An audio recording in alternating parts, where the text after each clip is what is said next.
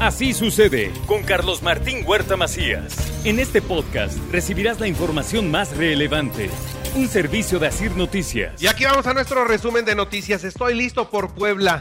Eso dice mi mente y mi corazón. Pongo en la mesa mis dones y talentos para seguir corrigiendo el rumbo de Puebla, afirmó Eduardo Rivera al dirigir su mensaje político después de su informe de labores. Mi corazón y mi mente, mi alma me dicen que hay que ir para adelante, que hay que tomar la trinchera, que hay que participar para jugársela eso es lo que me dice mi mente y mi corazón. ¿A ti qué te dice tu mente y tu corazón? Buenos resultados en seguridad, economía, salud, inversión, obras, turismo, apertura de negocios, créditos, 7 kilómetros de calles rehabilitadas en el centro de Puebla, destaca en su segundo informe Lalo Rivera. Este segundo año de gobierno es el, el momento de la consolidación de los planes, programas, políticas y acciones diseñadas desde el inicio de esta administración para darle un nuevo y mejor rumbo para Puebla. Han transcurrido ya dos años de esta nueva encomienda que me dio la ciudadanía el gobernador del estado acudió al informe que se ofreció en el Salón de Cabildo. Hubo dos eventos. El de Cabildo, en donde estuvo el gobernador y donde ahí dijo hay que trabajar en unidad por Puebla y no distraerse en el futuro. Así se lo dijo en el marco del segundo informe. Y después hubo un evento multitudinario en el auditorio GNP, donde pues ahí completamente se destapó el, eh, presidente municipal Eduardo Rivera quiere ser el gobernador y es la única opción que tiene la oposición. Estoy lista para ir con quien elijan los poblanos. Eduardo Rivera es el más competitivo, dijo Xochitl Galvez. Ella estuvo acompañando a Lalo Rivera. Yo lo que tengo entendido que por supuesto al ser el alcalde de Puebla está muy competitivo en las encuestas, se está trabajando con todos los partidos para llegar a un consenso.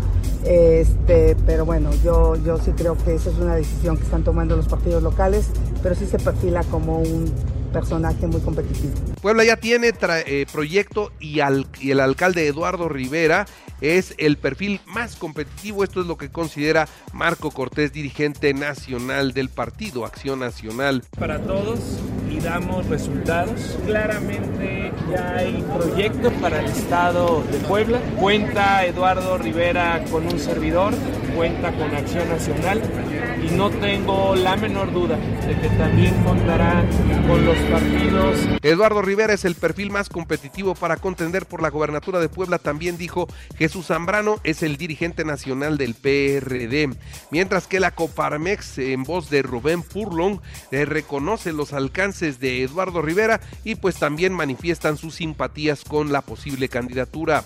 La diputada Ana Teresa Aranda Orozco reconoce la labor de Eduardo Rivera al frente de esta administración municipal y naturalmente le desea éxito en lo que viene.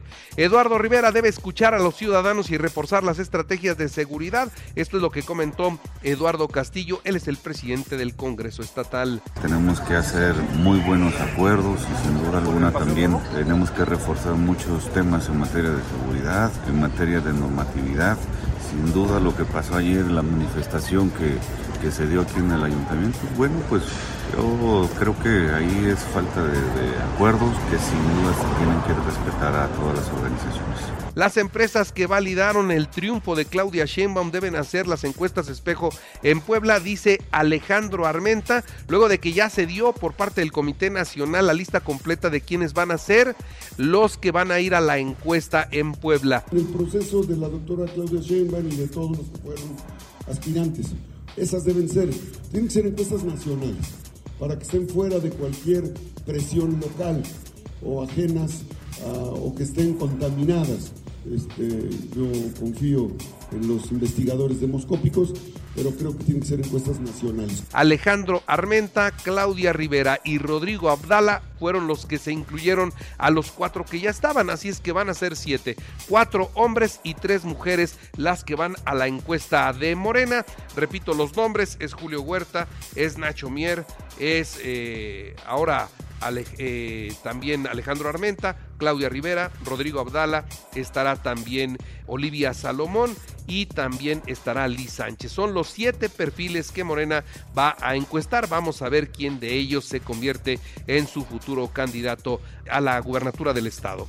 Los bodegueros de la central de Abasto protestaron contra la 28 de octubre, piden un alto y que los desalojen. Sí, los de la 28 han invadido la central de Abasto, han hecho lo que han querido, no respetan a nada y a nadie. La ley a ellos no les importa. Áreas comunes, áreas verdes, áreas de rodamiento, todo invade la 28 de octubre y ya se cansaron los bodegueros. También le informo que diálogo y acuerdo busca el ayuntamiento para solucionar el conflicto entre la 28 y la central de Abasto. Esto es lo que dice el secretario de Gobernación. Hace 17 meses para poder llegar a algunos acuerdos. Por una parte con la gente del Consejo de la Central de Abasto, que lo que ellos nos están pidiendo es que no haya absolutamente nadie de la organización 28 de octubre dentro de su, digamos, dentro de su espacio. Lo que nosotros también tenemos que lograr es que sea un, un esquema consensado ¿eh? Las obras del centro histórico han afectado hasta un 70% las ventas, así lo considera la Cámara de Comercio. Mientras que en la UAP eligieron a 44 consejeros de unidad académica y la jornada transcurrió afortunadamente en orden y tranquilidad. Durante una pelea frente a un antro de calzada Zabaleta, Oscar fue golpeado con una llave de cruz en la cabeza y fue asesinado. Los homicidas escaparon en un Nissan Sentra gris. Es la tercera riña fuera de un bar en un mes. Cuidado, hay gente muy, muy agresiva. En la semana pasada tuvimos el caso de una persona que eh, simplemente por tocarle el claxon al de adelante, el de adelante se bajó y el otro no esperó a que le dijera nada, lo atropelló y lo mató. ¿Qué está pasando? Seamos por favor más prudentes. Hayan un horno ya en la información nacional e internacional, hayan un horno crematorio clandestino en Tlaquepaque, Jalisco. El colectivo de madres buscadoras hallaron así como diversos restos óseos calcinados. Decomisan en el aeropuerto internacional de la Ciudad de México 4 kilos de metanfetaminas en bolsas de café. El detenido es un húngaro que se dirigía a Narita, Japón. Inicia este lunes la campaña de vacunación contra el COVID-19 y la influenza estacional con las vacunas de Cuba y Rusia. Son las dos vacunas que no reconoce la Organización Mundial de la Salud, pero son las que tenemos acá y las que además están próximas a caducar. Estas vacunas sí nos van a ayudar, pero no como se necesita porque la verdad es que la cepa ya cambió, las vacunas nuevas no las tenemos en México, sin embargo nos van a poner las viejas vacunas cubanas y rusas. La meta es suministrar 54.6 millones de dosis y naturalmente a quienes van a vacunar a las personas con condiciones de vulnerabilidad, personas adultos mayores de 60 años, personas embarazadas, en fin, a toda esta gente que necesita la cobertura. A niñas y niños de 6 a 59 meses solo les van a poner la vacuna contra la influenza estacional. En, reunión con integrantes de las organizaciones del Frente Cívico Nacional, la senadora Xochil Gálvez acusó que hay trampa del gobierno federal para crear cochinitos a favor de Claudia Sheinbaum en el presupuesto de egresos 2024. Los partidos de oposición ya ubicaron los dineritos que se van a destinar a la campaña. Xochil Gálvez eh, pues incorporará a Enrique de la Madrid como coordinador de las mesas de, de, construcción del proyecto de gobierno, mientras que Claudia Sheinbaum dice el tren Maya es un símbolo del renacimiento del país con la cuarta transformación, han regresado los trenes a nuestro México, mientras que el presidente de la República ofreció que el ferrocarril del Istmo de Tehuantepec se inaugurará el próximo año en ocasión del bicentenario de la anexión de Chiapas a la República Mexicana.